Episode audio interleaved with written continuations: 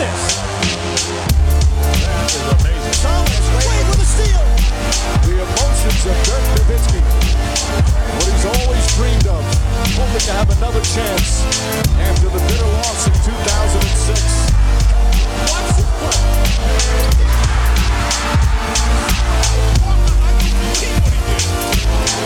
That is amazing. Hallo und willkommen zu Gutnext, dem deutschen Basketball-Podcast im Internet. Mein Name ist André Vogt und ich begrüße euch zur neuen Folge unseres kleinen, aber feinen Basketball-Spiels. Heute mit dem Fragen-Podcast am Samstag und der wird mal wieder präsentiert. Natürlich von manscape.com. Dem Retter euer Eier, so steht es da auf dem ja, auf der Website von denen. Ähm, das hat mehrere, äh, sag ich mal, Hintergründe, warum die das so schreiben. Zum einen natürlich der offensichtliche mit dieser ja, Skin-Safe-Technology, die sie da an dem Lawnmower 4.0 haben, an diesem Rasierer, den sie verkaufen unter anderem. Ja, da kann man wirklich kaum mitschneiden, da muss man schon wirklich, wirklich wenig vom eigenen Körper halten, dass man das hinbekommt. Aber, und das ist ein Grund, warum ich echt auch Bock habe, immer wieder das äh, hier zu erzählen, ähm, sie haben eine sehr, sehr wichtige Partnerschaft mit der Testicular Cancer Society in den USA. Klar, da kommen die her. Ähm, übersetzt heißt das Ganze natürlich Hodenkrebs. Und Hodenkrebs ist ein großes Thema. Ich habe es, glaube ich, ein paar Mal schon hier erwähnt. Äh, Einer meiner ersten Mitspieler im Basketball ist damals äh, sehr, sehr früh, äh, ich glaube mit Anfang 20, dann an, an Hodenkrebs verstorben. Und von daher ist es ein Thema, was mir eh immer schon so am Herzen liegt. Krebs, wieso, das wisst ihr. Ähm, aber ihr seid ja wahrscheinlich auch schon ein bisschen in so einem äh, fortschrittenden Alter. Ich glaube, kaum einer zuhört, der wie 12, 13, 14, 15 ist. Und selbst wenn, habt ihr noch Zeit, aber habt ihr schon mal gehört jetzt, alle, die älter sind, schadet nicht, sich da mal vorzustellen, beim, beim Arzt mal zu checken. Nicht unbedingt immer äh, Bundeswehrmusterung. Gibt es das überhaupt noch? Oh Gott, oh Gott, muss ich überlegen. Gibt es schon gar nicht mehr. Ne? Egal. Ihr müsst nicht daran warten, dass irgendwer euch da unten einfach ne, rangeht, weil das irgendwie, irgendwie muss, sondern geht selber mal zum Arzt, lasst euch mal äh, abchecken. Umso früher man das entdeckt, umso besser. Und wenn es dann unten auch halbwegs clean aussieht, ja, vielleicht auch gar nicht so schlecht. Von daher, manscape.com, denkt dran mit dem Code NEXT20, also N-E-X-X-T-20, kriegt ihr 20%, ähm, Free Shipping, 30 Tage, äh, könnt ihr alles zurückschicken, Geld zurück, Garantie, all diese Dinge, das wisst ihr, wenn ihr zuhört, würde mich freuen, wenn ihr da rangeht und das Ganze hier supportet. Kommen wir zu euren Fragen. Bevor es losgeht, heute vielleicht zwei Hinweise. Also mein Rapid Reaction ist natürlich schon draußen gewesen äh, seit Donnerstag. Ähm, da habe ich ein bisschen über Lakers gesprochen mit, mit Julius Schubert, der war ja in L.A. auf dem Trip von Next im ersten, wo ich wegen Covid nicht dabei war. Ja, haben auch ein bisschen über die Lakers natürlich gesprochen. Äh, Stimmung vor Ort, ähm, eine andere Sachen noch ein bisschen äh, äh, durchgezogen thematisch. Einfach rein, wenn ihr das nicht gemacht habt. Dann gab es gestern am Freitag, deswegen kommt der Fragenprozessor erst heute, ähm, einen weiteren Deep Dive mit, mit Dean Walle. Dean Walle ist gerade auch gerade in L.A., das ist ja die Stadt seiner Träume. Da gehört er auch hin, wenn man ehrlich ist. Äh, ist ja schon ein paar Tage da gewesen, war auch bei den Lakers, auch bei den Clippers. Äh, wir reden über alles Mögliche, vor allem über die Buyout-Kandidaten, wo wir sehen, wo sie landen sollten, ob die was bringen da. Ähm, dann aber auch über LA, die Stimmung vor Ort. Dennis Schröder natürlich viel, auch was da jetzt so der nächste Move wäre, was man ihm rät, ne, Buyout oder nicht. Lohnt sich für Supporter, wenn ihr Supporter werden wollt, klar, gutnext.de könnt ihr euch registrieren. Äh, ich habe es gesagt, habe ich viel zu selten. Ähm, Scamming nennt man das, glaube ich, im Fachjargon. Ähm, ne, ihr könnt ja das Ganze hier supporten. Mit einem Euro geht's los im Monat. Äh, ab 8 Euro gibt es die Shirts und bald gibt es ja das nächste Layout, äh, das neue Design. Ähm, und ähm, ja, supportet alles, was ich hier mache, auch die Sachen, die dann free laufen, die Sachen, die außer der Reihe sind, wie Twitch und so. Ähm, von daher, mich freuen, wenn ihr dabei seid. Wenn ihr jetzt nichts mit dem Dauerauftrag aus euch da stressen wollt, dann macht einfach patreon.com slash dann geht's über PayPal äh, oder Visa-Card, ist auch alles kein Problem. Und außerdem könnt ihr natürlich alles hören, was jemals äh, gemacht wurde. Interviews mit Dirk, mit Donny Nelson, mit Maxi Kleber, die ganze große Serie mit Moritz Wagner. Findet ihr alles natürlich noch im Archiv. Noch was, was ich irgendwie mies anpreisen sollte. Ach so, heute Nacht. Ich habe vorhin äh, dazu aufgerufen, mal zu schreiben, ob das was ist für euch. Und da war jetzt schon das Feedback überragend gut. Ich würde heute Nacht ab 1.50 Uhr mal live gehen auf twitch.tv slash André Vogt und mir den All-Star Games, All-Star Weekend Saturday mit euch anschauen. Also eine Dreier-Contest, Skills Challenge, vor allem durch den Dank-Contest. Ähm, und es gibt wohl eine Funktion beim League Pass, das konnte ich eben jetzt nicht einrichten, weil man das muss erstmal losgehen. Ähm, ähm, das, also das Spiel, das Event muss losgehen, dann kann man es einrichten, ähm, dass ich euch quasi einen Link äh, reinhaue bei Twitter, Facebook etc. Dann könnt ihr da draufklicken, dann seht ihr das gleiche Bild wie ich, ne, synchron. Hört meinen Kommentar, hoffentlich dann auch synchron. Das weiß ich ehrlich gesagt nicht, ob das so funktioniert. Egal, jedenfalls werde ich das online machen. Mal schauen, ob das klappt. Ähm, und ähm, ja, dann gucken wir mal. Ich muss meiner Frau hier eine Mail schreiben. Full Disclosure. So, jetzt geht's aber los. Fangen wir an mit euren Fragen. Und die erste kommt von Justin N. Blick in die Glaskugel. Können, beziehungsweise sollten die Lakers überhaupt noch langfristig mit Anthony Davis planen, ob AD derjenige ist, der in LA die Post-LeBron James-Ära prägen kann, wie man gehofft hatte, ist doch mittlerweile mehr als fraglich. Wäre ein Trade in der Offseason sinnvoll? Das ist eine Frage, die momentan in den USA so ein bisschen äh, rübergeschwappt ist oder rüberschwappt aus den Meinungsschauspielershows am Morgen hin so ein bisschen auch in den NBA-Journalisten Mainstream. Und das ist, glaube ich, auch eine Frage, die sich mittlerweile lohnt zu stellen. Nicht um zu clickbaiten und zu sagen, ah, hier komm, jetzt trainen wir aber Anthony Davis und jetzt muss der aber auch weg. Das geht ja momentan sowieso nicht. Sondern generell eben, wenn man ein Stück zurückgeht, mal das, das große Bild, das Big Picture anzuschauen, ähm, rund um die Lakers, LeBron-Situation natürlich vor allem und dann eben auch AD und, und, und was er bisher in der, seiner Karriere geleistet hat und, und wo vielleicht einfach die Problemfelder liegen. Und ich finde das eine faszinierende Situation. Ich habe darüber auch getweetet, glaube ich, vorgestern, dass ich meinte, hey, ich tue mich total schwer, ähm, so zu definieren, wen würde man jetzt eigentlich Stand heute realistisch traden wollen für Anthony Davis. Also ne, in der hypothetischen Welt, wenn die Lakers und das machen ja Teams stellenweise auch, wenn da nichts unbedingt bevorsteht manchmal. Dass man einfach mal mit anderen Kollegen spricht oder man, wenn man als General Manager nicht, ähm, sag ich mal, ähm, das Gefahr eingehen will, dass das rauskommt, dann schickt man vielleicht mal so einen, so einen Underling, also einen Assistant General Manager, sonst eben mal los, dass der mal redet mit anderen Leuten, von anderen Franchises, mal so ein bisschen abklopft, was ist denn so der Wert von Spieler A oder B oder C? Das muss ja nicht immer der Superstar sein. Ähm, dass man eventuell so ein bisschen so über so Backchannels ein bisschen vorfühlen kann, was geht denn da vielleicht? Was kann man denn erwarten, wenn man so einen Spieler auf den Markt äh, packt? Also ähnlich wie so eine schwacke Liste für Gebrauchtwagen, nur eben, dass man das selber zusammenarbeiten muss. Ähm, und ich tue mich echt schwer. Wenn mich erinnert, Bill Simmons hat ja mal vor Ewigkeiten, vielleicht müsste man das mal als Podcast machen, äh, so eine ähm, jährliche NBA ähm, Trade Value Liste gemacht. Also, ne, wo er quasi von Nummer 1 bis, ich glaube, was hat er gemacht, 50 oder so geguckt hat äh, und gerankt hat, wen werde ich für wen traden oder wer ist am wenigsten zu haben. So kann man es ja besser definieren. So. Und äh, da würde ich mich echt dafür interessieren, wo jetzt generell Anthony Davis liegt, weil ich mich total schwer tue. Ähm, aus, vor allem aus einem Grund Du kannst der beste Spieler der Welt sein. Wenn du nicht auf dem Feld stehst, bist du genauso gut wie der schlechteste Spieler der Welt. Wahrscheinlich sogar noch schlechter, weil du einfach nicht auf dem Feld stehst. So. Und ähm, wenn wir uns mal die Karriere von äh, Anthony Davis anschauen, dann ist es ja ein ziemlich verheerendes Zeugnis. Ich habe es äh, im Podcast, glaube ich, auch mit Dean gesagt. Er hat in den letzten drei Jahren zwölf Spiele weniger absolviert als Joel Embiid, den wir generell ne, als verletzungsanfälligen äh, Spieler halt sehen, nach wie vor.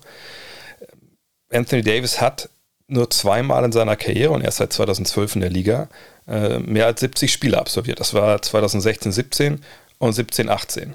Ähm, so, also das, ne, das, ist zwei, das sind zwei Jahre und sonst waren es, ich lese es mal vor, 64, 67, 68, 61, dann 75, 75, 56, 62, 36, 37, gut, da sind natürlich auch ein paar Jahre dabei oder vor allem die Covid-Jahre sind dabei, wo es dann keine 82 Spiele gab. Aber er ist nun mal immer irgendwie verletzt. Und ich habe letztens irgendwie, ich glaube, so eine WhatsApp-Gruppe von meiner Fantasy-Liga hat einer gestern reingepostet, irgendein Copy-Paste von so einem Tweet, wo dran stand, ja, labalaba, irgendwer hat äh, ihn jetzt Anthony Day to Davis genannt und ich kann nicht mehr schlafen jetzt. Ja, das äh, ist natürlich auch ne, logisch, dass man jetzt da solche Memes halt findet, denn die sind natürlich auch in der Wahrheit begründet liefert er trotzdem in der Zeit, wenn er auf dem Feld steht, ab?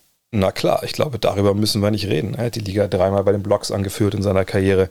Ähm, er ist immer für zwei Blocks gut, immer so für zehn Rebounds, ähm, immer so für drei Assists und gut, die letzten beiden Jahre war es nicht so, aber sagen wir mal so knapp 25 Punkte kannst du eigentlich von ihm auch immer erwarten. Wir haben ihn in der Bubble gesehen, da war er der beste Spiel des Planeten äh, in Miami, äh, in Orlando, sorry, gegen Miami in den Finals. Aber seither sehen wir halt ja, den Mann aus Glas, das ist natürlich dann ne, dieses flügelte Wort, was auch die Runde macht. Aber wir sehen vor allem auch einen Basketballer, der nicht seinen besten Basketball spielt. Alles in allem sind die Zahlen natürlich weiterhin äh, gut, keine Frage. Aber der Dreier ist jetzt seit vergangener Saison komplett weg. Ähm, Rebound-technisch läuft es nicht mehr ganz so, ähm, so gut. Allerdings muss man da natürlich ein bisschen aufpassen, weil auf, auf 36 Minuten gerechnet. Obwohl, selbst da ist ein ziemlicher Dip zu sehen. Ne? Aber er hat natürlich auch jetzt vielleicht mit anderen Leuten zusammen gespielt. Das hängt ja damit auch mal zusammen. Ähm, aber er ist einfach nicht die, dieses dominante Selbst von sich, was er eben in, in der Bubble halt war. Und die Frage ist halt, was, was kann man jetzt von ihm noch erwarten? Kriegt man halt im Jahr 60 Spiele und dann halt, wie es momentan ist, ähm, 23, 10, 3 und 2 mit aus dem Feld guter Wurfquote im Zweierbereich und Katastrophe vom Dreierbereich. Ist das, was wir jetzt sehen? Und sehen wir vielleicht äh, über, über Stretches äh, elitären Basketball, dann über weite Strecken, aber auch so ein bisschen, so ein bisschen indifferenten Basketball. Das, glaube ich, kann man dieses Jahr auch sehen. Und ähm, das mag viel mit den mit der Chemie zu tun haben da im Team und so, aber er ist ja dein Superstar. Ne, er, ich habe selber auch gesagt, ist der beste Spieler eigentlich. LeBron soll eigentlich die, die 1B sein, was dieses Jahr, wo man jetzt ganz sagen muss, ist nicht so. Ja, AD ist, ist die klare Nummer zwei. Ähm, und ist, also kannst du jetzt überhaupt projizieren in die Zukunft, dass der mal das Zepter wirklich übernimmt, wie sich das angedeutet hat in der Bubble? Ist er der beste Spieler? Ist er ein Franchise-Spieler? der ein Team auf seinen Rücken packen kann, der anführen kann, etc. Das sind alles Fragen, wo ich momentan einfach dastehe und denke, auf der einen Seite würde ich das alles irgendwie unterschreiben wollen, aber ich glaube, wenn ich den Stift in der Hand habe und ich soll das unterschreiben, da sitze ich da erstmal nochmal drei, vier Minuten ratlos vor dem Blatt Papier, wo das draufsteht und mach's dann wahrscheinlich nicht. Weil dann, ne, wer schreibt, der bleibt. Und sowas kann ich aber momentan nicht, könnte ich meinen Namen nicht runtersetzen, weil ich nicht weiß, ob er nicht wirklich ein Spieler ist, der dich in absehbarer Zeit und vielleicht sogar auch schon jetzt belastet. So, kommen wir zurück zur Frage. Ähm, also kann man mit ihm mittelfristig planen oder langfristig planen? Langfristig, wenn wir ehrlich sind, ist ja in der NBA, was ist denn langfristig? Wir können Verträge unterschreiben, wenn das eine Bird-rechte Spieler sind, die maximal fünf Jahre laufen. Also das ist dann schon ne, das, das längste, wenn du vorzeitig verlängerst, ne, pack natürlich noch ein paar Jahre dann dran von dem laufenden Vertrag. Aber sagen wir mal, fünf Jahre ist eben langfristig. So. Vier Jahre sind es, wenn du jemanden holst, der nicht vorher bei dir gespielt hat. Ähm, und dann, was ist dann mittelfristig? Zwei, drei Jahre. So. Ähm, also, das ist dann einfach auch eigentlich, in, also in der realen Welt nicht wirklich viel Zeit. In der NBA ist es halt, halt eine Ewigkeit und in dieser Zeit kann natürlich eine Menge passieren. Eine Menge, was auch vielleicht gar nicht wirklich bei dir in deiner Macht liegt. Eben zum Beispiel Verletzungen. Ähm, Spieler, die sich nicht impfen lassen, Spieler, die einen Trade fordern. Ne, das sind ja Dinge, die, die können ja einfach passieren, ohne, also du kannst den besten Plan aller Zeiten haben und dann wird das dadurch halt torpediert. Ähm, oder halt auch durch Verletzungen. So.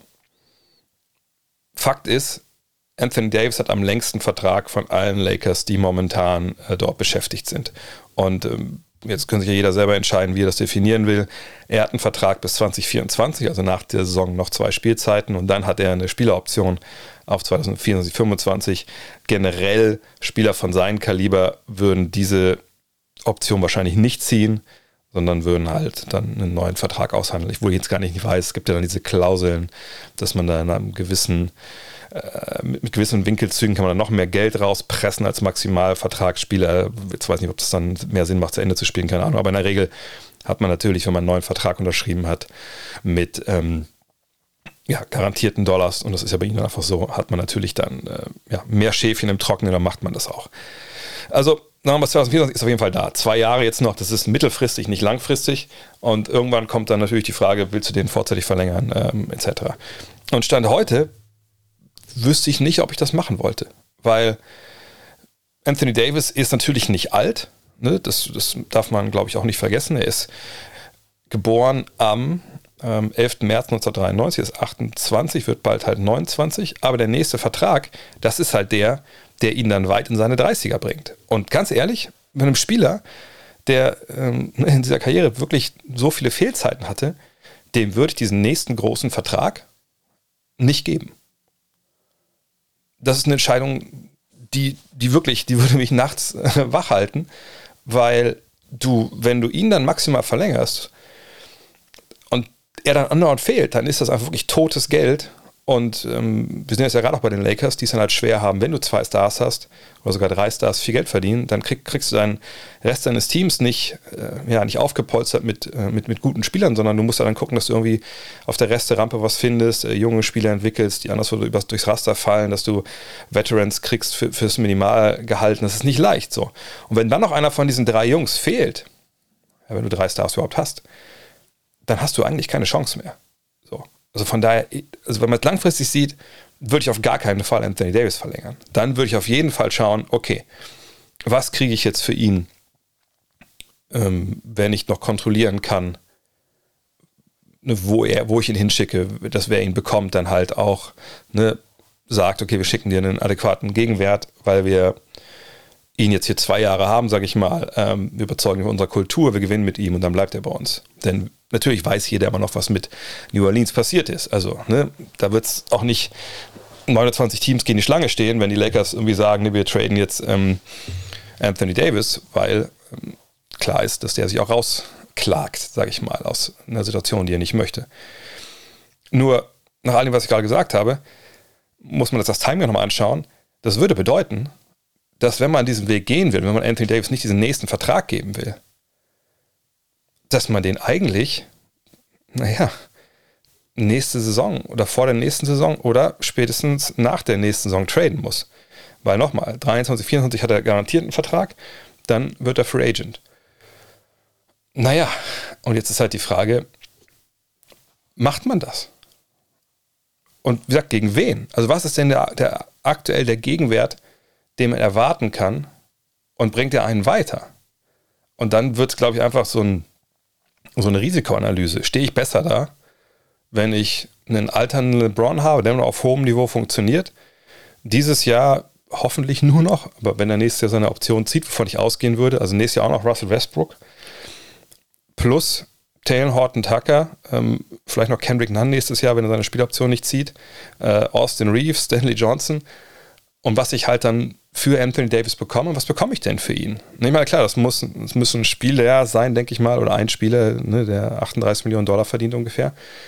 Aber bin ich dann besser?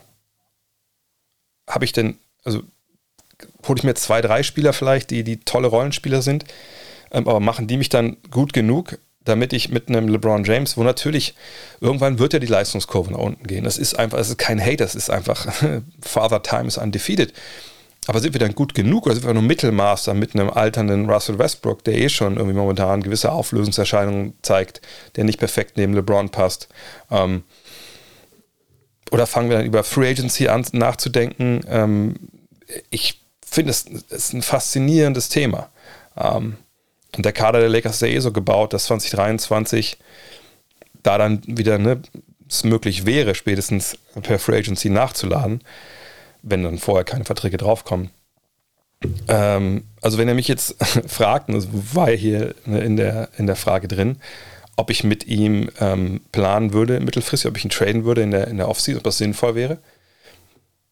Ich würde auf jeden Fall in aller Stille mit, mit Leuten, wo ich weiß, es gelingt nicht, gelangt nicht nach außen, das sind sicherlich nicht alle, würde ich als Rob Pelinka sprechen. Das heißt, ich würde nicht mit Magic Johnson sprechen, weil dann glaube ich, der kommt Grätz auf jeden Fall nach außen. Aber ich würde mit ähm, vertrauten GMs sprechen. Ich würde mir hundertfach garantieren lassen, dass das nicht nach außen dringt. Und ich würde den, den Markt sondieren für Anthony Davis nach der Saison, ja. Das heißt aber nicht, dass ich ihn trade um jeden Preis.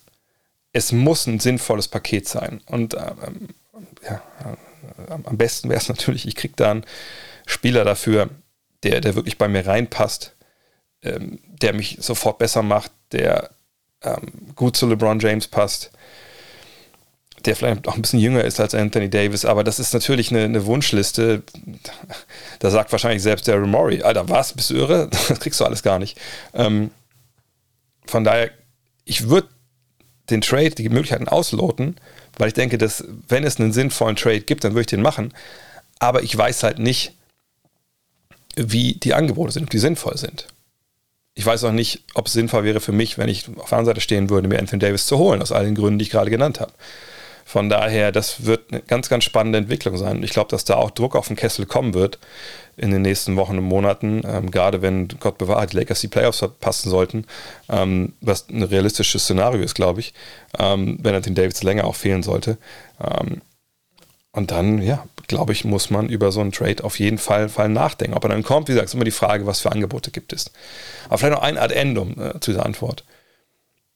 Als allererstes aber, bevor ich überhaupt über die Trades so nachdenke, ich würde mich mit ähm, Anthony Davis, mit Rich Paul, seinem Agenten, ich würde mich mit dem kompletten Medizinerstab hinsetzen und würde definieren, okay, wer sind die absoluten Weltexperten, die uns jetzt helfen können?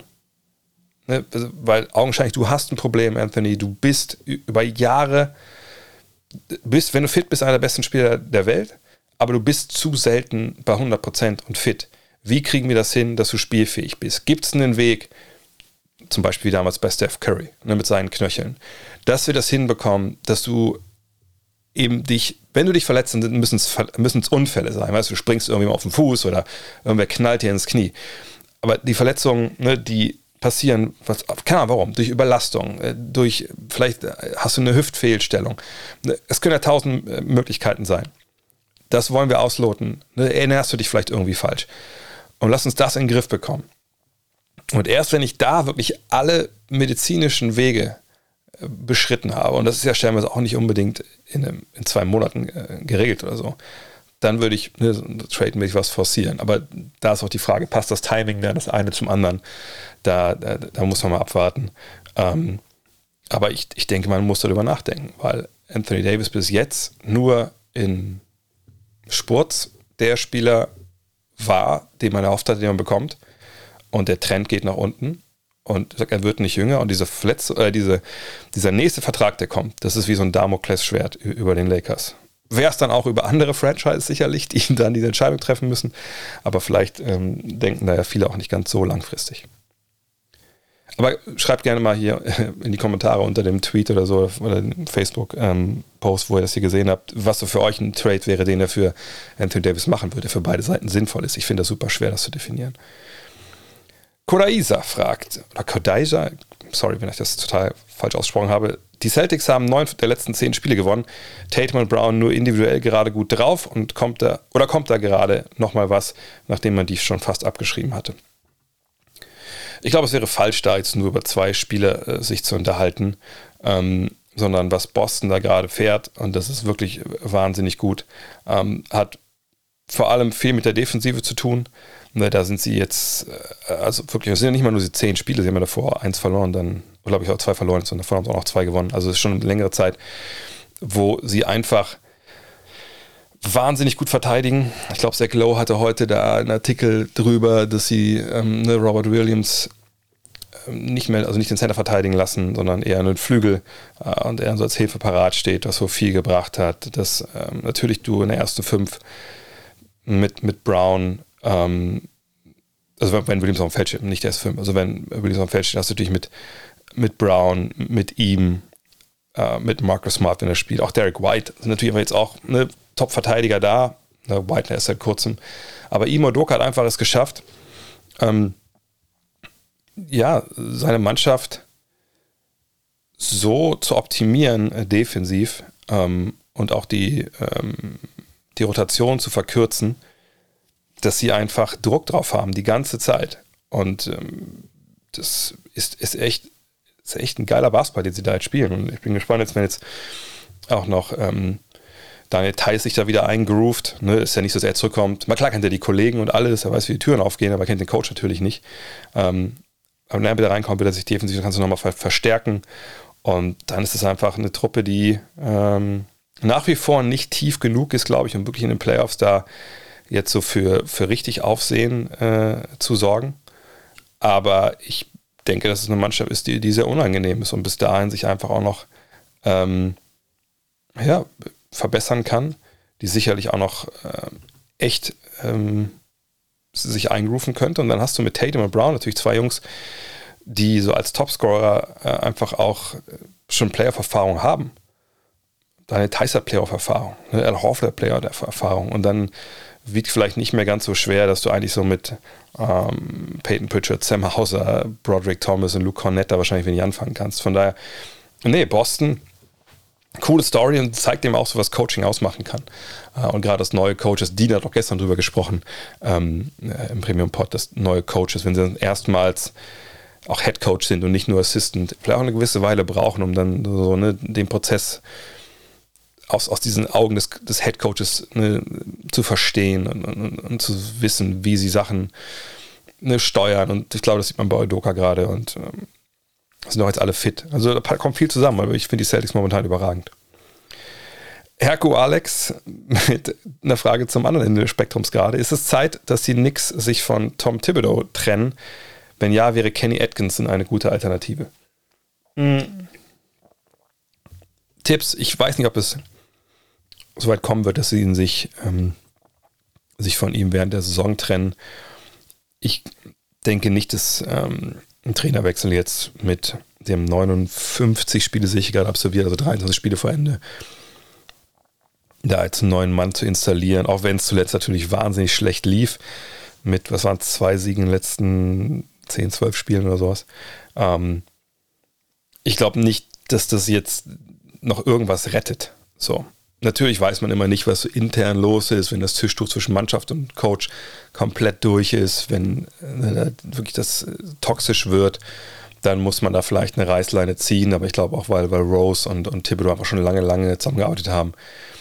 Also Leon Rose, der Manager, der überhaupt gar nicht in der Öffentlichkeit auftritt. Was auf der einen Seite denke ich mir eigentlich ganz cool, auf der anderen Seite denke ich immer so, naja, aber gerade wenn so das Schiff so auf so falschem Kurs ist, würde ich schon ganz gerne vom vom Räder, oder Räder ist ja James Stone, äh, keine Ahnung, also vom, vom Captain, schon ganz gerne mal hören, was eigentlich Phase ist so und vielleicht auch mal ein paar, paar kritische Worte gegenüber den Spielern oder, oder gegenüber den Trainer, eins von beiden.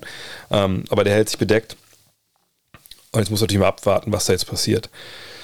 Ähm, ob man dann von außen jemanden holt oder ob dann von innen jemand äh, promoted wird, auch gerade jetzt so als Interimslösung bis zum Ende der Saison, so da wäre ich dann eher für Letzteres, außer man denkt, der ganze Trainerstab irgendwie steht zu Tipps und ähm, ne, das Live and Die mit, mit Thibodeau oder Ride and Die mit Thibodeau. Ähm, man will es einfach nicht. Ja, mal gucken. Aber natürlich, ich glaube, alle Teams, die im Sommer dann einen neuen Coach suchen, die werden sicherlich Richtung Kenny Atkinson gucken, ähm, weil er eben einer der jüngeren Head Coaches ist, der in gewisser Weise Erfolg hatte, ähm, auch wenn ich denke, dass ähm, ich, also ich fand sein Spielsystem damals nicht so wirklich äh, überragend, aber er hat natürlich junge Spieler entwickelt, die anders so durchgefallen waren. Das ist natürlich eine Qualität, die du vielleicht auch einfach in New York brauchst. Aber es gibt da einige Kandidaten, auch natürlich jemand wie Chris Fleming. Ne? Nur die Frage ist natürlich in New York, ist es dann eher ein großer Name, ist es ein kleinerer Name? In den letzten Jahren haben wir beides gesehen. Mhm. Man muss abwarten. Ähm, ist schwer zu sagen, aber Kenny Atkinson wäre auf jeden Fall eine Alternative. Aber ich glaube, sich von Tipps zu trennen, außer du sagst, es ist total toxisch äh, innerhalb der, des Teams, das würde ich dann bis zum Sommer halt abwarten, weil ich glaube, vorher hast du da eh keinen großen Effekt. Emil Schuh fragt, ist Tristan Thompson bei den Bulls vielleicht der fehlende defensive Big, den man braucht zum ernsthaften Titelfavoriten oder würdest du sie weiterhin nur als gutes reguläres Saisonteam einordnen? Patrick Williams soll ja auch noch vor der Saison oder vor Beginn der Playoffs zurückkommen ich, für mich macht das Signing von Tristan Thompson in Chicago ähm, keinen Unterschied, weil die Gründe, ähm, warum ich sie nicht jetzt so als Team sehe, was einen Titel gewinnen kann oder nur ganz, ganz schwer gewinnen kann, ähm, die liegen nicht ähm, unbedingt äh, im Kader begründet, in dem Sinn, dass da jetzt ein Buyout Big Man, der Finals-Erfahrung hat, da den Unterschied macht. Mhm. Und ich, ich will einfach auch erklären, warum das ist natürlich eine Mannschaft, die mit DeMar Rosen, der gerade exzellent aufspielt, mit ähm, Zach Levine, äh, einfach ein dynamisches Duo hat, was, was richtig gut funktioniert, ähm, wo viele Fragen hatten äh, vor der Saison, äh, die aber jetzt eindrucksvoll beantwortet wurden, also von den beiden, vor allem von Rosen, auch der momentan Rekorde bricht ohne Ende. Ähm, Nikola Vucevic fällt da hinter so ein bisschen ab in den Augen von vielen. Und natürlich ne, von der Dreierlinie, da könnte jetzt insgesamt gerne ein bisschen mehr gehen. So als Shooting Big Man, keine Frage. Da ist der Trend auch nicht unbedingt gut. Ne, der lief eigentlich besser die ersten Monate so von 32 auf 34, 36 Prozent. Jetzt ging sie wieder runter auf 30 und zuletzt 25 Prozent. Und das waren auch immer viele Spiele. Das ist ein bisschen besorgniserregend. Auf der anderen Seite, der ist halt Nikola Vucevic. Und wenn der da draußen steht, also um den, also dass der wirklich den stehen lässt an der Dreilinie, das muss erstmal rein in den Kopf. So, und dann trifft er vielleicht mal wieder ein, dann läuft es doch wieder raus, wenn die nächsten beiden wieder daneben gehen. Ähm, von daher, das, was er so spacing-technisch da leistet, das glaube ich, das tut er nach wie vor. Und ansonsten scoret er natürlich auch am, am Brett und, und, und, gibt dir halt einen guten Double-Double. Das ist einfach, das ist ein dynamisches Trio im Endeffekt, Rosen, Levine und Vucevic. Und dann hast du natürlich exzellente Rollenspieler, ja. Lonzo Ball, Alex Caruso als so eine Point-of-Attack-Defender. Ähm, Kobe White macht sich gut in, in, seiner Rolle, trifft seine Dreier. Ähm, Ayo Dosunmu ist ja wirklich... Äh, kommen wir nachher noch zu, jemand, ich will das hier nicht spoilern, was ich nachher sage. Also sehr, sehr guter Rookie, den man vielleicht nicht unbedingt hat, hat kommen sehen, ne, als, als 38. Pick. Ähm, Patrick Williams gesagt, fehlt noch, der hat nur fünf Spiele bisher äh, absolviert. Ähm, da muss man abwarten. Ne? Und ansonsten gibt es auch ein paar, paar Namen noch im Kader, die einfach sehr soliden Job machen. Und dann sieht hier, dass Billy Donovan als Coach sich hier so ein bisschen auslebt und, und auch, glaube ich, einen besseren Job macht als früher bei Oklahoma City. Ähm, und da passt einfach sehr, sehr viel zusammen. Nur, der Grund, warum ich, ich sie halt jetzt nicht unbedingt in den Playoffs so super weit vorne sehe, ist, ist relativ simpel erklärt. Ne? Natürlich hat DeMar Rosen äh, eine Playoff-Erfahrung. Ne? Und die sollen auch gar nicht gering schätzen. Ähm, der hat Schlachten geschlagen gegen LeBron und so. Nie erfolgreich, aber ne, der hat schon viel in der Hinsicht gesehen. Vucevic hat schon Playoffs erlebt. Gut, in der Regel halt dann auch nur eine Runde, aber immerhin. Ne, vergangenes Jahr, wenn ich erinnere, da hat er auch wirklich abgeliefert. Gegen Milwaukee war es ja, glaube ich, in der ersten Runde, aber ne, da war trotzdem aus, aber auch weil das eine Mannschaft war, die ja, äh, total äh, keine Chance hat einfach. Aber dann hört es fast schon auf. Klar, Alex Caruso ist Meister geworden ja, in seinem ersten Jahr. Äh, in seinem ersten Jahr, ich glaube ja, ne? Oh nee, in seinem ersten Jahr glaube ich nicht. Aber wir sind erst Meister geworden äh, mit den Lakers. Ähm, und ist natürlich jemand, der da eine gewisse Erfahrung mitbringt. Aber dann reden wir über Alonso Ball, der noch nie Playoffs gespielt hat. Zach Levine hat noch nie Playoffs gespielt. Äh, Toussaint Mo sowieso nicht, Kobe White nicht, Patrick Williams nicht. Und dann kommt jetzt mit Tristan Thompson jemand, der auch, ne, natürlich, der viel, viel Playoff-Erfahrung hat. Aber der den Kohl da jetzt im Endeffekt auch nicht fett machen wird, weil er jemand ist, der gewisse ja, Vorzüge hat. Defensiv ist er äh, nach wie vor natürlich jemand, den man da, gut reinbringen kann. Der kann dir vorne Offensivrebounds bringen. Sicherlich ein Upgrade gegenüber Tony Bradley. Ähm, aber das ist noch, das ist zu wenig. Ne? Zu wenig Erfahrung, gerade so, so am Ball. Und in den Playoffs ist es nun mal ein anderes Spiel. Und ähm, da müsste jetzt schon eine überragende Entwicklung in, in ganz, ganz kurzer Zeit, wie gesagt, in den Playoffs passieren dass äh, dieser doch da in vielen Positionen junger Kader jetzt vielleicht zwei Entwicklungsstufen überspringt. Das sehe ich einfach nicht. Ähm, auch weil ich, ich ehrlich bin, ich sage nicht, dass die in der ersten Runde rausfliegen. Ne? Aber wenn du dann irgendwann gegen einen dominanten, physisch dominanten Scorer äh, antreten musst, wie einen Janis Antetokounmpo, wie ein, ähm, ein Kevin Durant, wo wir ja eigentlich davon ausgehen müssen, dass der in den Playoffs dann zu, aller spätestens wieder, wieder bei ungefähr bei 100 Prozent ist. Wenn Joel Embiid auf dich wartet, dann äh, sehe ich Chicago da einfach nicht, nicht vorne. Ähm, klar, bei den Nets müssen wir abwarten, wer überhaupt dann spielt und so und diese ganzen Problematiken sicherlich. Ähm, aber äh, alles in allem würde ich da den genannten Teams gerade doch noch den, den, den, den, Vor, äh, den Vorzug geben und Miami wahrscheinlich im Endeffekt auch. Aber diese Bulls haben das ganze Jahr krass überzeugt. Ähm, sie waren gestern eigentlich auch bei jedem Buyout-Kandidaten mit dabei, über den wir so gesprochen haben. Vielleicht kommen da noch Einzelleute dazu, aber selbst dann glaube ich nicht, dass sie, ähm, dass sie Meister werden und in die Finals kommen. Aber erste Runde überstehen, das äh, traue ich ihnen auf jeden Fall zu, wohl, glaube ich, gegen Kevin Durant und Co. niemand spielen will. Und wer weiß, ne? es kann ja wirklich gut sein, Ihr habt es mitbekommen, die Diskussion in New York City und im Bundesstaat New York. Im Bundesstaat New York fallen ähm, jetzt die ganzen Maßnahmen. In New York City werden sie aufrechterhalten. Aber das ist natürlich unter dem Druck noch ne, der, der abflachenden Omikron-Welle. Aber wenn wir dann in den April oder Mai reinkommen, wo ähm, es wärmer wird, äh, wo vielleicht wirklich auch die, die Inzidenz so weit sinkt, dann muss Eric Adams als Bürgermeister irgendwann auch sagen, ja gut, okay, dann lassen wir das jetzt mal fallen. Er hätte auch eher darüber ges gesprochen, dass, dass die Regelung einfach, dass äh, Performer, die von außerhalb kommen und nicht geimpft sind, äh, spielen dürfen und Einheimische nicht, dass er das einfach nicht versteht und dass das eine scheiß Regel ist. Ähm, von daher, würde es nicht wundern, wenn bis April das irgendwie sowieso fällt, ähm, komplett. Und dann äh, ist Kyrie Irving da und dann ist äh, auf einmal Kevin Durant da und dann sind die Nets ein brandgefährliches Team. Aber alles in allem, ich würde nicht sagen, dass die Bulls nur ein gutes reguläres Saisonteam sind. Ich würde sagen, die können ein sehr, sehr gutes Playoff-Team auch sein. Nur diese Erfahrung, die du sammeln musst, die ist einfach, ähm, die ist durch nichts zu ersetzen, würde wahrscheinlich jetzt Jan Delay singen. Ähm, und die, kannst du dir nur holen, indem du halt ein bisschen scheiterst erstmal. Äh, und das werden sie dieses Jahr irgendwann vor den Finals. Vielleicht reicht es sogar für die Conference Finals, aber ich kann mir einfach nicht vorstellen, dass sie gesagt, durch diese echt dann doch formidable Liste von Teams, die da oben mitstehen, äh, durchgehen können, weil sie einfach diesen einen Spieler nicht haben. Sorry, DeMar Rosen, der, der so dominant auftritt, gerade auch in den Playoffs, ähm, wie halt ein Antetokounmpo, wie ein Embiid, etc. Aber, und Durant natürlich, aber äh, warten wir es ab. Auf jeden Fall Bulls eines meiner absoluten Lieblingsteams dieses Jahr.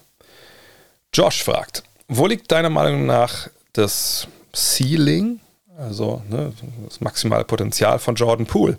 Gerade in Bezug auf die On-Ball-Shot Creation, also gerade Bezug darauf, wie er mit dem Ball Würfe für sich selber und andere kreiert, ähm, das ja, was ja der mit am wichtigsten, der wichtigste Skill, also eine wichtigste Fähigkeit, Fertigkeit eines Superstars ist, zeigt er ja schon einiges an Potenzial. Kann er irgendwann in der ersten, kann er irgendwann der erste, zweite beste Spieler eines Meisterschaftsteams sein?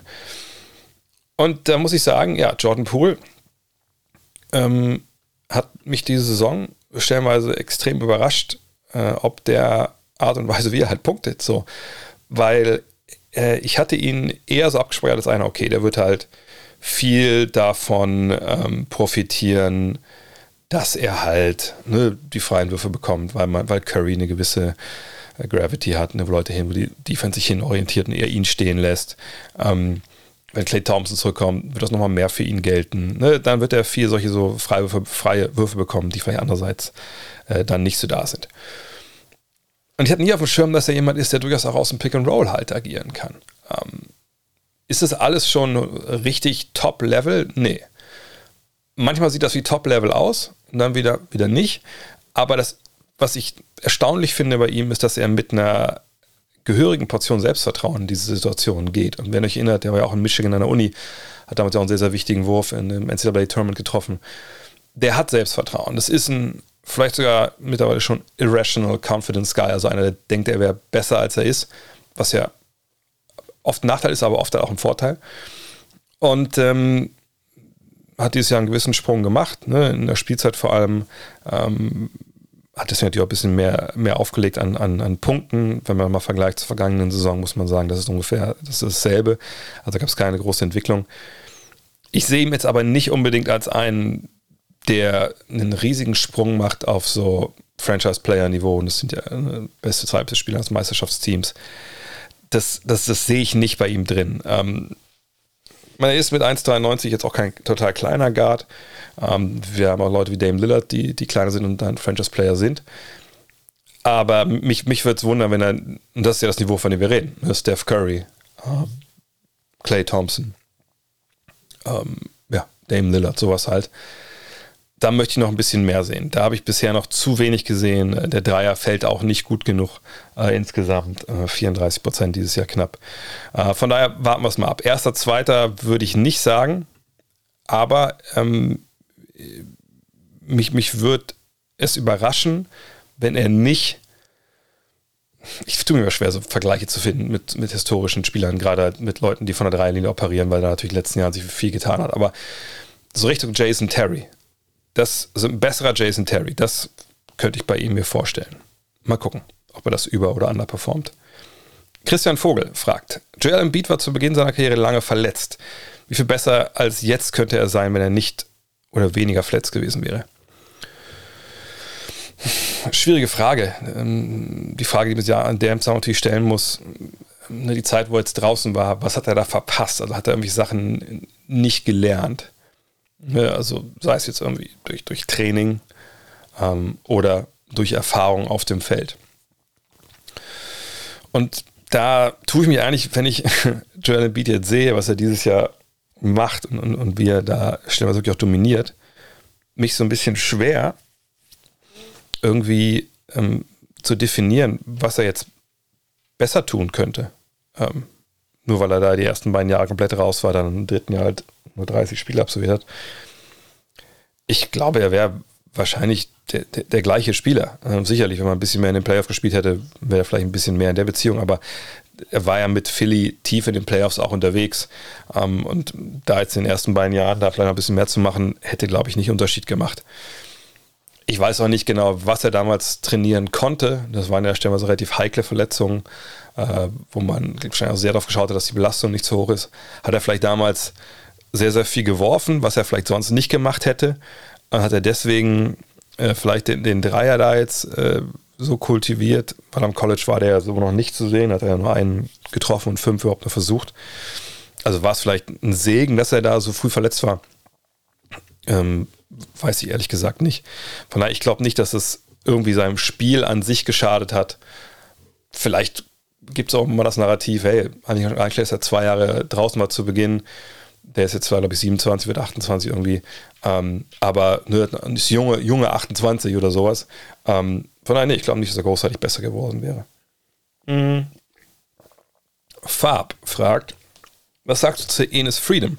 Wurde seine Karriere wirklich systematisch zerstört aufgrund seiner politischen Einstellung? Mhm. Ähm, also, nee, ich glaube, seine Karriere wurde zerstört ähm, durch seine systematische Weigerung, das Pick and Roll auch nur annähernd adäquat zu verteidigen. Ähm, ja, Enes Freedom hat eine, eine, lange Karriere hinter sich, wenn man ehrlich ist. Ne? Überlegen, er wollte in Kentucky Basketball spielen, dann kam raus, naja, äh, also hat schon ein bisschen Geld verdient in, in der Türkei. Ähm, dann war er ineligible, wie das so schön heißt, also durfte nicht am College spielen, hat dann das Jahr wieder ausgesetzt und ist dann äh, gedraftet worden von Utah. Hm, hat dann zwei Jahre ein bisschen rumgedaddelt, hat wenig, äh, hat schon gespielt, aber ne, war halt nicht glücklich. Ähm, dann ging es bergauf, dann gab es den Trade nach Oklahoma City. Ähm, da hat er vielleicht sogar seine, seine beste Zeit gehabt. Ähm, dann über New York nach Portland, nach Boston, wieder Portland und jetzt war es wieder Boston nach, bis zum Trade und dann war es halt vorbei. Ähm, und ähm, bergab, so statistisch, wenn man mal auf 36 Minuten schaut, ging es eigentlich nie so wirklich krass. Also, ne, der hat über die Jahre dann einfach, also gerade dann so von 2014 bis 2019, ja, waren es eigentlich immer so 20 und, also ein bisschen mehr Team, aber sagen halb so 20, 2013, ne? Ist auf 36 Minuten gerechnet.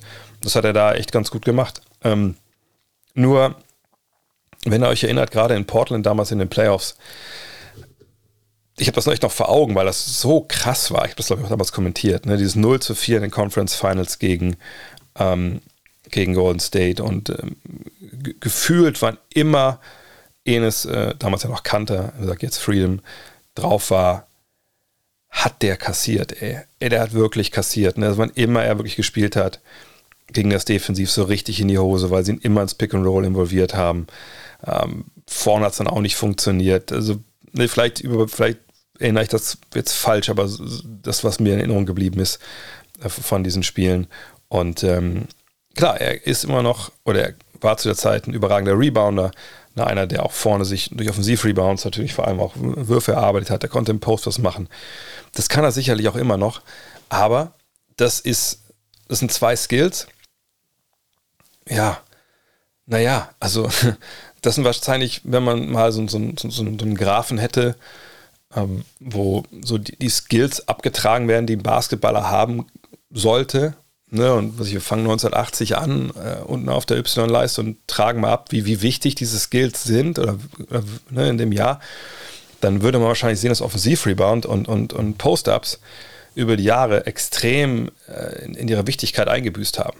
Ne, das sind, also ich meine, es gibt ganze, es gibt mehrere Franchises, die auf Offensiv-Rebounds mehr oder weniger komplett verzichten, weil sie halt die Transition stoppen wollen. Klar definieren, dass das hundertmal wichtiger ist ähm, als vorne einen Offensivrebound zu, zu greifen, den du halt oftmals auch nicht bekommst. Ähm, und Post-Ups, muss ich ja nicht erzählen, ne, die sind in, in vielerlei Hinsicht ja, äh, abgeschafft worden. Und wenn man dann noch sieht, dass äh, auf 36 Minuten gerechnet, ne, Enes Kanter, Freedom, äh, in seiner Karriere 1,4 Assists nur auflegt und in seinen besten Zeiten waren es auf 36 Minuten gerade mal so zweieinhalb, naja, dann wissen wir auch, dass er nicht der Spieler ist, der, der wenn er einen Ball am Zonenrad bekommt, der dann Offensive aufzieht. Also Pass in to, to, to Pass out.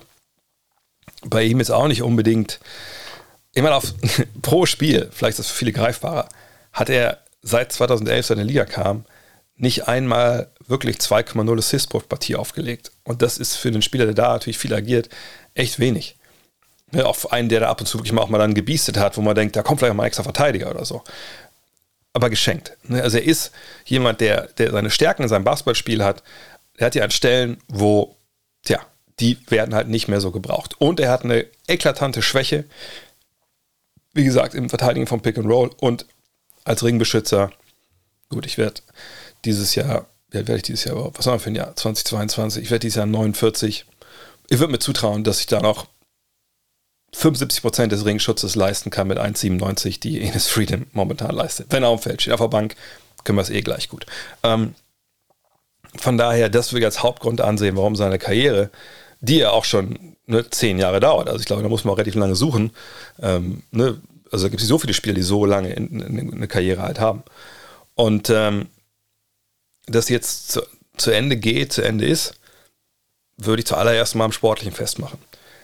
Dann kommt natürlich seine politischen Äußerungen dazu, dass er in der Türkei äh, ja, gegen das Regime äh, sich geäußert hat, dass er deswegen seinen Pass entzogen wurde, auch die Staatsbürgerschaft etc. Ja, das ist natürlich ein Thema, was, was kontrovers diskutiert wird. Dina zum Beispiel gestern im Podcast erzählt, dass ähm, er Kollegen aus, aus, aus der Türkei hat, kennt, die sagen, die, werden, die wollen sich nicht auf, die wollen sich nicht mit ihm fotografieren lassen.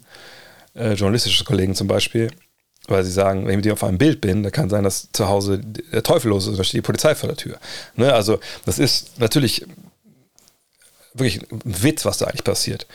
Aber ähm, da kann ich mich auch jetzt nicht so viel zu äußern, weil die einfach die, die, die wirklich die, die, die, Details da, äh, dieser ganzen Gülen-Bewegung und so kenne ich nicht. Ähm, Jetzt hat er sich natürlich relativ offensiv gegenüber China geäußert. Ich hatte auch noch eine Frage, die habe ich glaube ich jetzt gar nicht reingepackt, ähm, äh, die natürlich darauf abgezielt hat, was viele Republikaner auch drüben gerade thematisieren. Ja, wie kann denn die NBA äh, Black Lives Matter äh, überall draufschreiben? Aber ne, wenn da jemand sich über China äußert, dann, dann wird er quasi aus der Liga ausgeschlossen.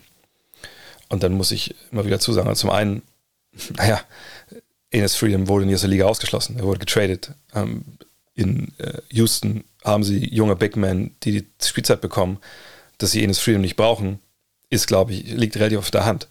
Und dass Enes Freedom nicht verteidigen kann, das liegt auch auf der Hand. Und dass sagst, seine Skills, die sind, die man heutzutage nicht wirklich richtig braucht, das sieht auch einer, der sich nur fünf Minuten mit Basketball beschäftigt. Ernsthaft. So. Also von daher, ähm, das jetzt darauf zu schieben, dass er sich gegenüber China kritisch äußert äh, und deswegen vielleicht die Spiele da nicht gezeigt werden, das wird sicherlich irgendwo auch ein, ein Mitgrund sein, dass er nicht in Houston jetzt spielen darf. Oder dass sie nicht wollten, aber es ist nicht der Hauptgrund. So. Und man muss auch sagen, dass Enes Frieden in letzter Zeit auch ein paar Äußerungen rausgehauen hat, wo man so denkt, puh, das ist aber auch also ein bisschen verquer, sein Demokratieverständnis. Aber das steht auf einem anderen Blatt.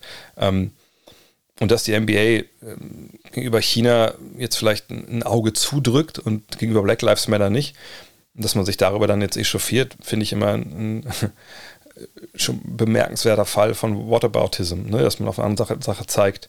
Ähm, und das ist natürlich auch ein sehr, sehr schwieriges Thema, da möchte ich auch gar nicht mit belasten. Nur, ich, was ich immer stark finde, und wie gesagt, ich bin keine Autorität, um, um dieses, über diese Sachen zu sprechen, aber was ich immer stark finde, ist, dass dann äh, ne, Leuten, die sich negativ über ein Thema äußern, wo du eine ganz andere Meinung hast, wird dann dieses andere Thema hingeworfen und gesagt, ja, was, warum sagst du dazu denn nichts? Und gleichzeitig denke ich, kann man in jedem äh, ja, Haushalt, aber wenn es nicht so ist, ne, okay, dann habe ich nichts gesagt, aber ich glaube, man kann in jedem Haushalt von den Leuten, die, die darüber sich echauffieren, sicherlich eine Menge Produkte finden, die made in China sind, weil irgendwie alles made in China ist heutzutage. Ähm, und da sehe ich jetzt auch nicht den großen Protest. Aber er sagt, Whataboutism ist eh ein ganz ekelhafter Auswuchs.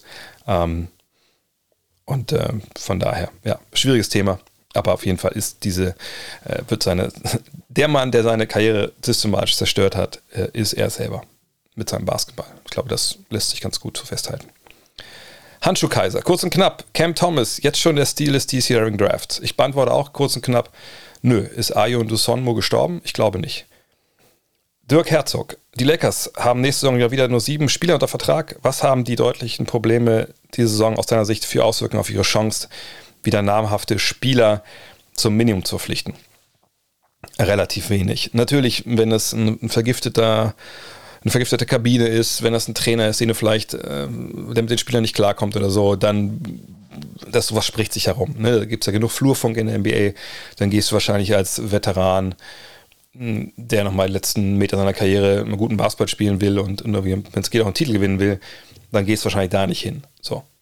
Auf der anderen Seite die Hauptgründe, warum sie ja äh, traditionell ein Anlaufpunkt sind für Free Agents, die auf ein Minimalgehalt klickern wollen, oder auch für Buyouts oder so, sind natürlich, das ist Los Angeles, also es ist Südkalifornien, ne, die Sonne scheint, Stars und Sternchen sind da, ne, du kannst am Strand wohnen.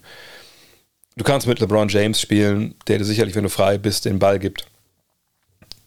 Das sind natürlich die Hauptgründe. So, und daran wird sich erstmal nichts ändern.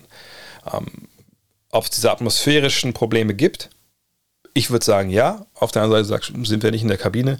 Ähm, das können wir schwierig, schwierig sagen. Ähm, die basketballischen Probleme jetzt, die können Auswirkungen haben, aber ne, wenn euer Trainer kommt, was ich auch, wenn Westbrook vielleicht seine Option äh, nicht zieht oder getradet wird, dann sieht es auch schon ganz anders aus. Von daher, da müssen wir mal abwarten, was passiert. Aber ich glaube, so die, die Grundattraktivität von LA, die, die, die bleibt ja immer bestehen. Ähm, und die anderen Sachen, an denen kann man natürlich dann arbeiten. Ähm, Chris fragt, kannst du sagen, ob und was für Prämien es klassischerweise in NBA-Verträgen gibt? Sowas etwas wie Auflaufprämien oder Torprämien im Fußball? Oder gab es auch schon etwas Skurriles, was dir einfällt? Ähm, ja, ich weiß, dass mal bei Baron Davis, ich glaube bei den Warriors in dem Vertrag stand, dass wenn sie 30 Spiele gewinnen, kriegt er eine Million mehr und er, wenn er in 70 Spielen unterwegs ist. Was natürlich echt skurril ist, wenn man denkt, okay, 30 und 52, ist das jetzt euch eine Million wert, dass man 30 Spiele gewinnt? Das, ist ja nicht mal Playoff-Basketball. Ähm, aber da gab es früher, glaube ich, ziemliche Auswüchse auch. Ähm, ich weiß gar nicht, ob es heute noch so erlaubt ist äh, unterm Salary Cap. Aber ich habe extra mal eine Sache hier rausgesucht, ähm, um zu illustrieren, was, was heute möglich ist. Ähm, ist, glaube ich, von, genau, dem Bobby Marks äh, von ESPN. Das ist ja ein ehemaliger Front Office-Mann, glaube ich, von den Nets auch, der da echt immer tolle Insights hat, weil er sich mit dem CBA einfach 100% auskennt und der dann einfach mal so Nuggets hier raushaut, die einfach geil sind. Ähm, und bei Kyrie Irving, hm, ich glaube 2019 war das, stehen acht Incentives, nennt sich das. Ne, das sind so Prämien. Wenn du gewisse Meilensteine erreichst, dann kriegst du dieses Geld. Und das sind acht Incentives, A, 125.000 Dollar, also auch dann am Ende eine Million. Und ähm, diese Incentives konnte, glaube ich, 2019, 20, was jedes Jahr so ist, wahrscheinlich, ähm, Kyrie Irving triggern, wenn er folgende Benchmarks erreicht. Er muss 70 Spiele spielen. Gut, das wird dieses Jahr wahrscheinlich eher schwierig. Da fehlen schon 125.000. Ähm, er muss 60 Spiele spielen und in diesen 60 Spielen weniger als 2,4 Turnover pro Spiel auflegen. Das wird wahrscheinlich auch schwer dieses Jahr.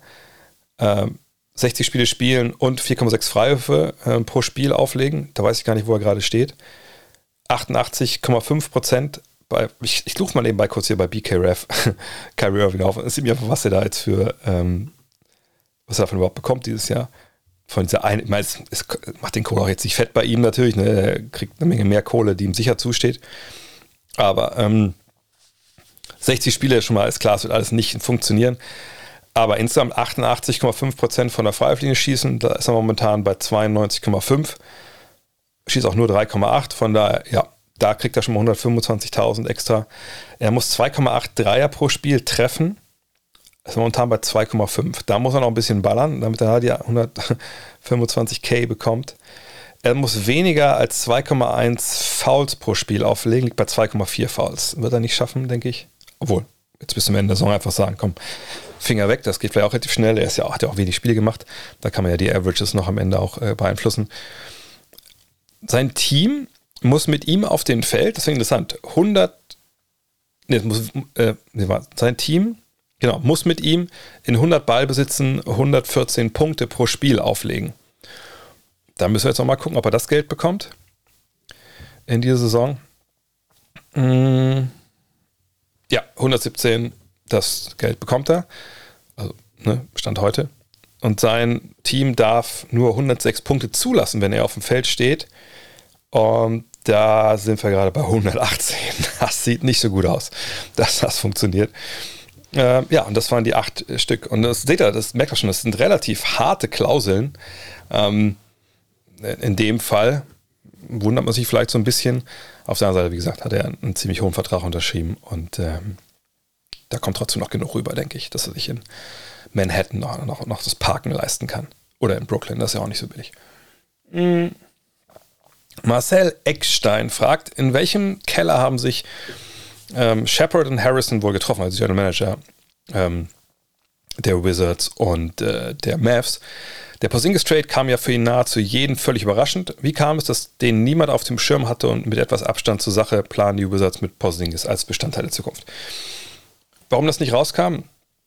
Naja, das, also, dass Sachen rauskommen, finde ich manchmal sogar erstaunlicher, als dass sie, sie nicht rauskommen. Auf der anderen Seite kann man das ja leicht erklären. Also in dem Fall würde ich sagen, dass nichts rausgekommen ist, weil also ich, ich, ich habe keine Ahnung jetzt, was die, also wie die Timeline aussah von so einer, von der Transaktion. Es kann alles sein, dass er sehr, sehr kurzfristig sich entschieden hat. Ne, so war es ja bei Harden ja auch, nur bei Harden hat man da, weil auch Leute Interesse hatten, dass das das bewegt, sage ich mal. Da wurden Informationen dann durchgestochen äh, an Champs und an, an Vogue. Ähm, aber in dem Fall jetzt hier gab es halt nichts vorher zu lesen. Und das heißt für mich, dass es entweder relativ kurzfristig entschieden wurde, überhaupt, dass man es macht, und aber, oder aber auch und vor allem halt auch, denke ich, dass dann zwei Parteien dabei waren, die kein Interesse hatten, dass irgendwas nach außen äh, äh, dringt und die halt auch einen, einen, engen Kreis hatten von Leuten, die davon wussten. So, und äh, das ist ja, letzteres natürlich erstmal die Voraussetzung, dass man äh, Sachen einfach auch bei sich behält. Ne? Wenn 10, 15 Leute da mitsprechen und ich schon irgendwie keine Ahnung, einem Praktikanten sage, pass auf, formulier schon mal hier eine Pressemitteilung für den Porzingis Trade, den wir vielleicht in drei Tagen durchhauen, dann würde ich schon sagen, das gelingt irgendwie nach außen. Ne? Weil das, soll, das wundert man sich immer, aber es, Leute reden halt gerne. Nicht immer on the record, also nicht immer so, ey, zitiere mich da ruhig in dem Artikel, sondern gerne off the record. Ne? Talking Shop. Ne, man sagt, komm, wir quatschen mal ein bisschen einfach über Basketball an sich und dann kommst du dann von, vom Hölzchen auf Stöckchen. Wie gesagt, du hast vielleicht eine coole Info, dann hat der andere eine coole Info und so ne, steckt man sich die Sachen halt durch. Und dann geht man halt, wenn man ein guter Journalist ist, hin und knallt sich nicht auf Twitter, sondern geht das halt, versucht zu verifizieren. Wenn man es dann verifiziert hat, dann haut man es raus. So. Von daher, ähm, ich denke, dass gerade auch Nico Harrison, der ja neu ist in Dallas, einfach einen sehr, sehr kleinen Kreis hat vielleicht auch gar nicht großartig mit seinem Analytics Department oder sowas gesprochen hat. Das ist immer die Frage, ne? wie viele Leute werden involviert. Und da hat man das wahrscheinlich in Rekordzeit mehr oder weniger durchgezogen. Und das Tommy Shepard hat auch ähm, da ja, Interesse hat, dass einfach, dass man ruhig darüber spricht, dass es nicht rauskommt. Vielleicht waren auch die richtigen Agenten involviert und nicht die Agenten, die dann auch gerne mal den Prozess ein bisschen beschleunigen äh, durch die Presse. Das finde ich eigentlich gut. Also mir sind diese Trades eigentlich lieber, die aus dem Nichts kommen, als welche, die schon fünf, sechs Wochen vorher irgendwo kolportiert werden.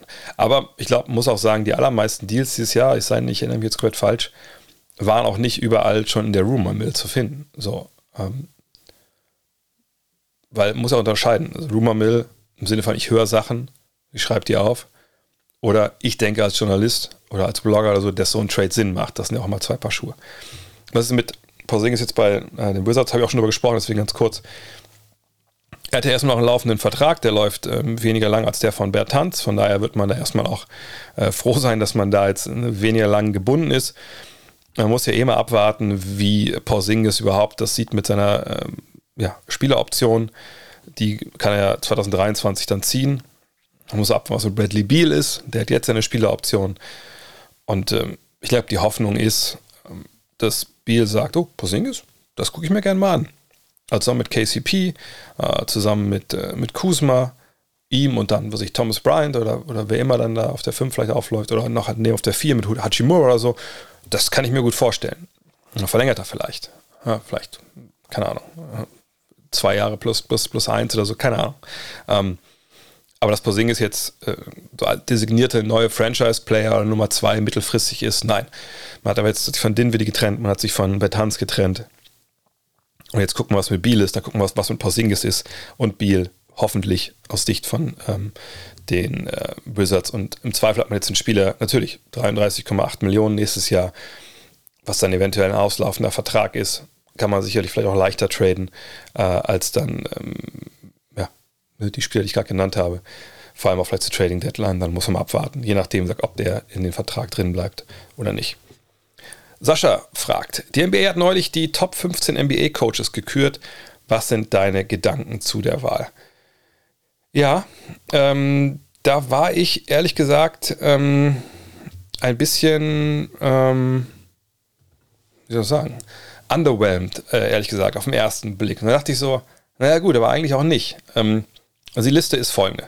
Red Auerbach, Larry Brown, Chuck Daly, Red Holzman, Phil Jackson, Casey Jones, Steve Kerr, uh, Don Nelson, Greg Popovich, Jack Ramsey, Pat Riley, Doc Rivers, Jerry Sloan, Eric Spolstra und Lenny Wilkins. Da dachte ich mir, ja, fehlen noch Leute irgendwie so, die vielleicht auch gerade in Frühzeit der NBA mega abgesahnt haben.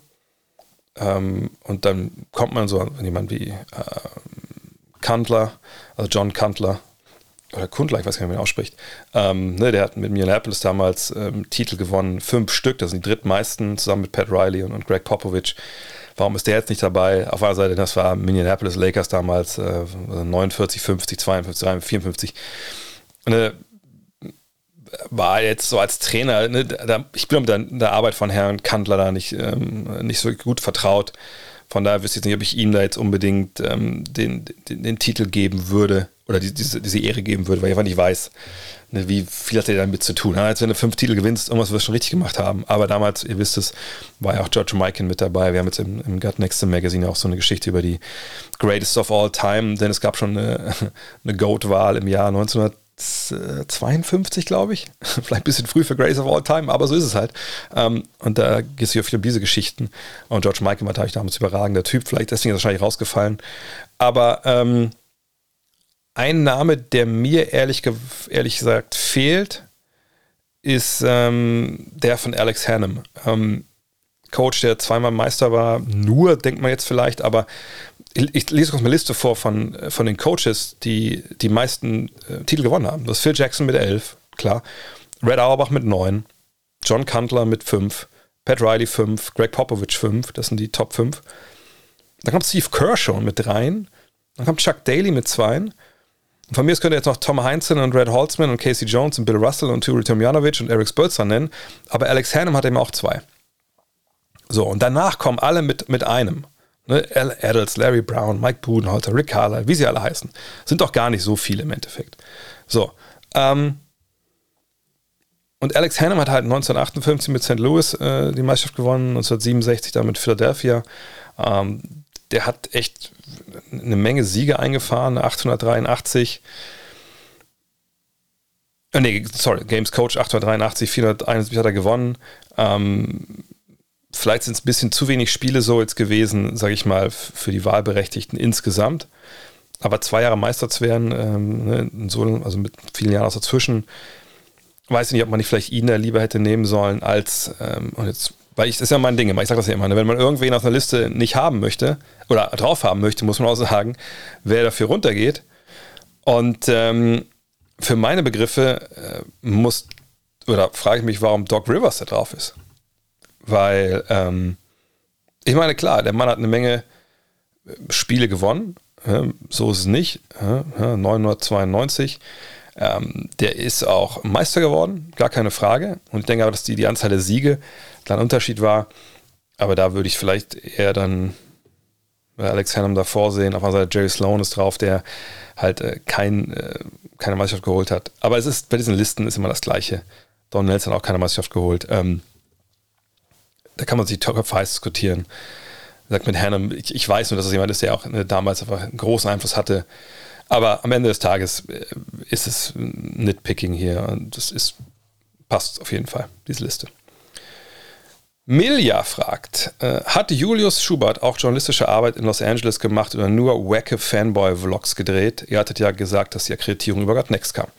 Äh, ja, die kam über God Next. Ähm, und ich, ich lese, glaube ich, in dieser Frage äh, gewisse Kritik halt durch. Ähm, Und dann möchte ich mich jetzt hier auch stellen. Also, der Plan war gewesen, dass ich ähm, natürlich mit dabei bin. Das war ja ein Gut Next ähm, Lasertrip.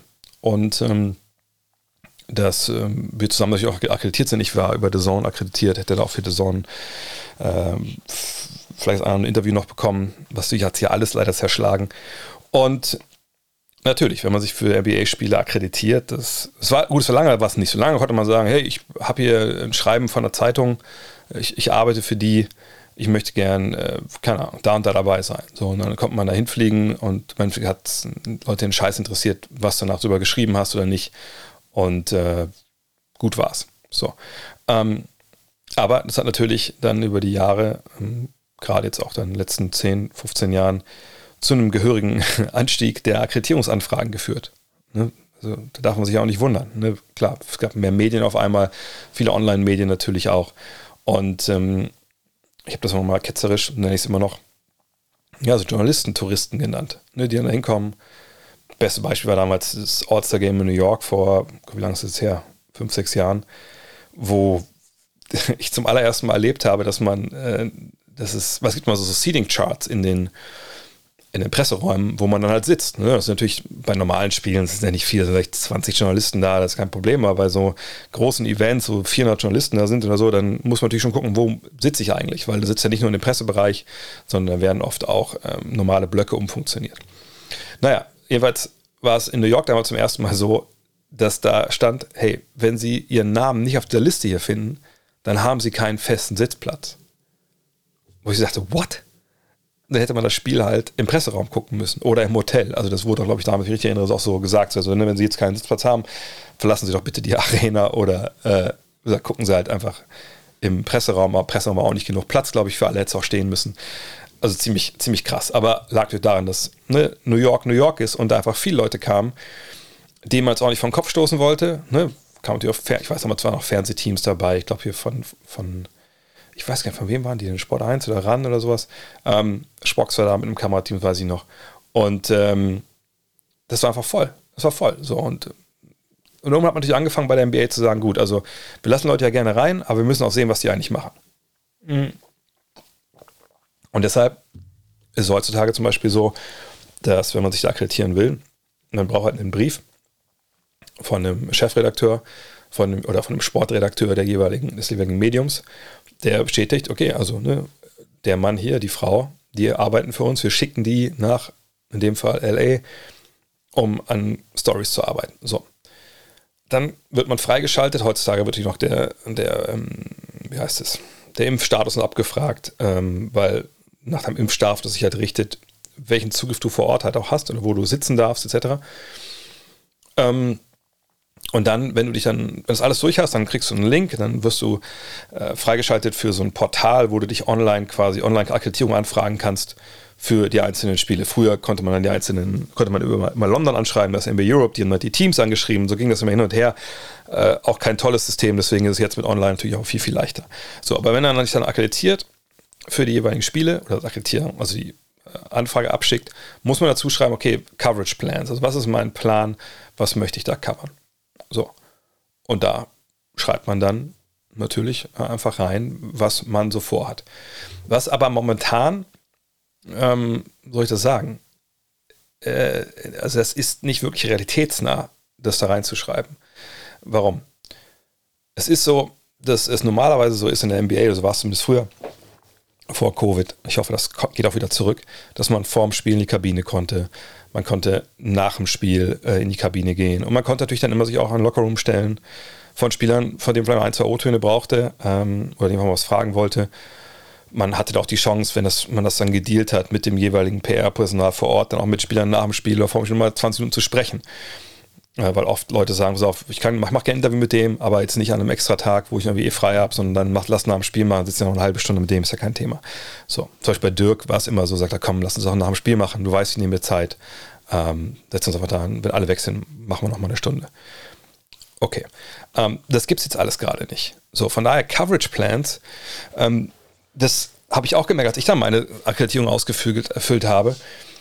Die Anfrage, das ist super schwer zu definieren gerade, weil ich, ich wollte natürlich eigentlich O-Töne mitbringen ne, für unsere Goat-Issue. Klar, LeBron spielt da. Da laufen eine Menge Leute auch rum. Ne, auch mal im, äh, sagen wir auch mal außerhalb jetzt sagen wir von, vom Lakers Locker Room, mit dem mal kurz einmal kurz mal fragen, ob die vielleicht zwei Minuten Zeit haben für eine Frage. Ähm, zum Beispiel auch, wenn du im Presseraum bist, sitzt Bill Walton. Da kannst du ja fragen, Mr. Walton, so und so, haben vielleicht fünf Minuten Zeit für, für ein, zwei Fragen ganz kurz. Ne, Im Herzen Nein sagen kann er ja nicht. So. Aber das ist ja alles jetzt, wie gesagt, das, dieses Offizielle in, in die Kabine geht halt nicht mehr. Es gibt halt Zoom-Calls und Zoom-Calls kannst du auch von zu Hause machen. Also warum musst du dann vor Ort sein? Ähm, ist nicht so, dass du jetzt vor der Kabine rumlungern kannst von den Lakers ähm, und was weiß ich, wenn du einen Assistant Coach halbwegs kennst oder so, und da kommt dann gerade raus, dass du fragst, ey, alles klar, wie läuft's? Was war heute, was war heute los? Oder keine Ahnung, das ist, das ist alles, alles nicht, nicht drin momentan. Ähm, und, äh, und Zoom-Calls, wie gesagt, sind ja auch dann auch echt kacke in dem Sinne, weil du ja nichts Exklusives bekommst. Nur wenn du im Spiel irgendwo stehst, nochmal fünf Minuten, das kommt selten genug vor, sind wir mal ehrlich. Also ich hatte das Glück, dass ich in Dallas öfter mal das konnte oder äh, anderswo dann wirklich mal also gerade gerade bei den deutschen Spielern, aber wenn du Glück hast, noch einen Amerikaner, der wie Bock hat zu reden, äh, dann hast du es halt. Und von daher war es schwer jetzt überhaupt für, ähm, für, für Julius oder auch für mich wäre es auch schwer gewesen, vor Ort was wirklich zu machen, außerhalb sich die Spiele anzuschauen ähm, und, und da bei dabei zu sein, ähm, um wirklich vor Ort zu arbeiten. Also der Plan war für Julius zum Beispiel auch, ne, Richtung Triangle Offense, ein bisschen was nochmal zu fragen, weil da ist ein großer Artikel drin.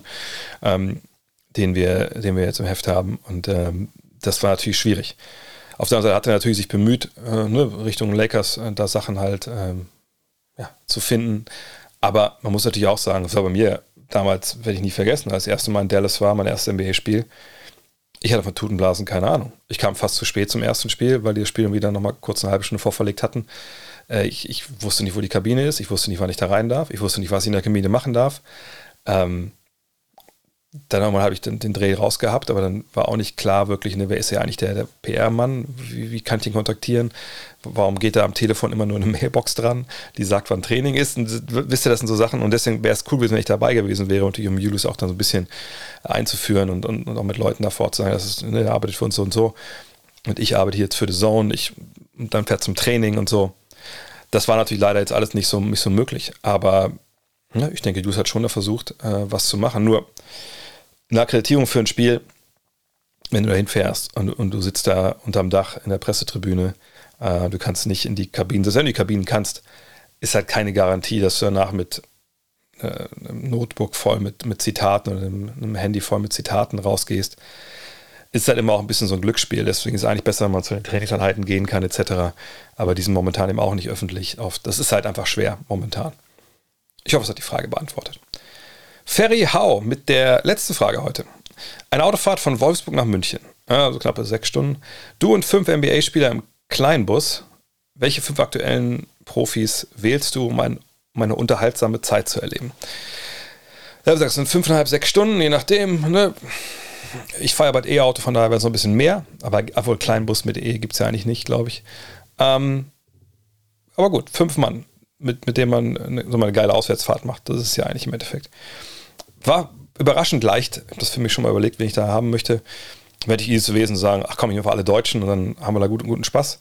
Aber nein, ich habe fünf Namen hier aufgeschrieben von Leuten, wo ich weiß, dass sie witzig sind, die ich schon selber erlebt habe in, in ja, Interviewsituationen. Und ähm, mache ich es von groß nach klein? Nee. Interessanterweise sind, sind zwei Center und einer dabei, der alles spielen kann. Fangen wir mit Centern an. Also äh, Joel Embiid Einfach nur, weil, glaube ich, du einen brauchst, der in so einer Situation immer noch ein bisschen, ein bisschen over the top ist. Ne? Der mal ein, zwei Sprüche macht, die nicht hinter der Gürtellinie sind, aber auf der Gürtellinie.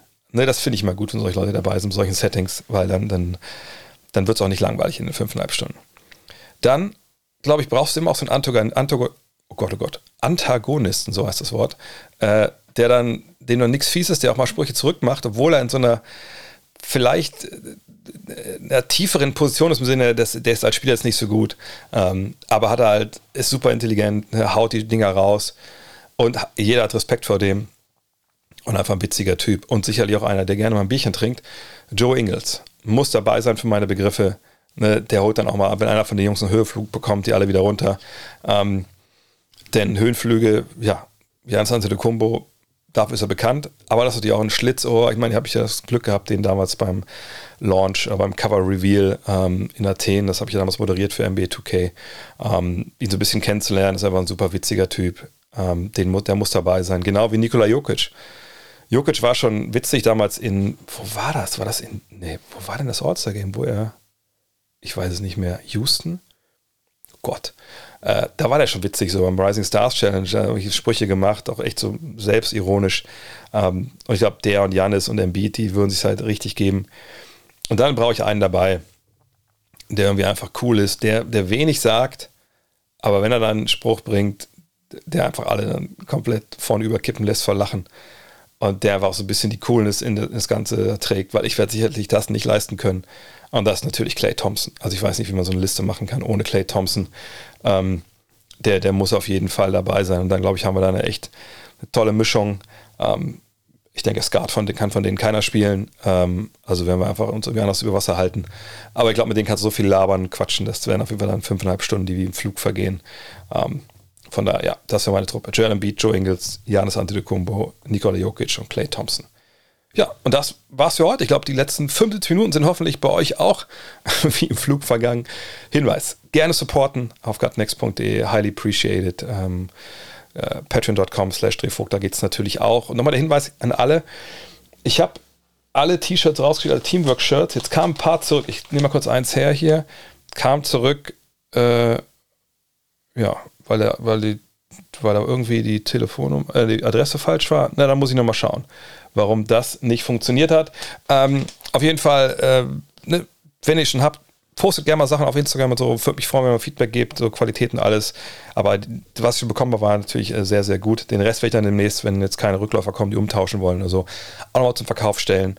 Das könnt ihr euch anschauen. Ansonsten heute Nacht 1.50 Uhr, twitch.tv slash André Vogt. Ich werde es auf den Socials noch raushauen.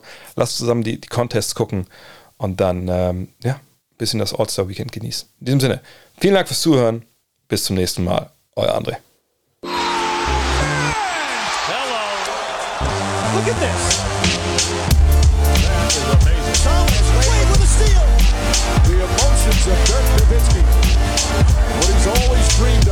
time only to have another chance after the bitter loss in 2006.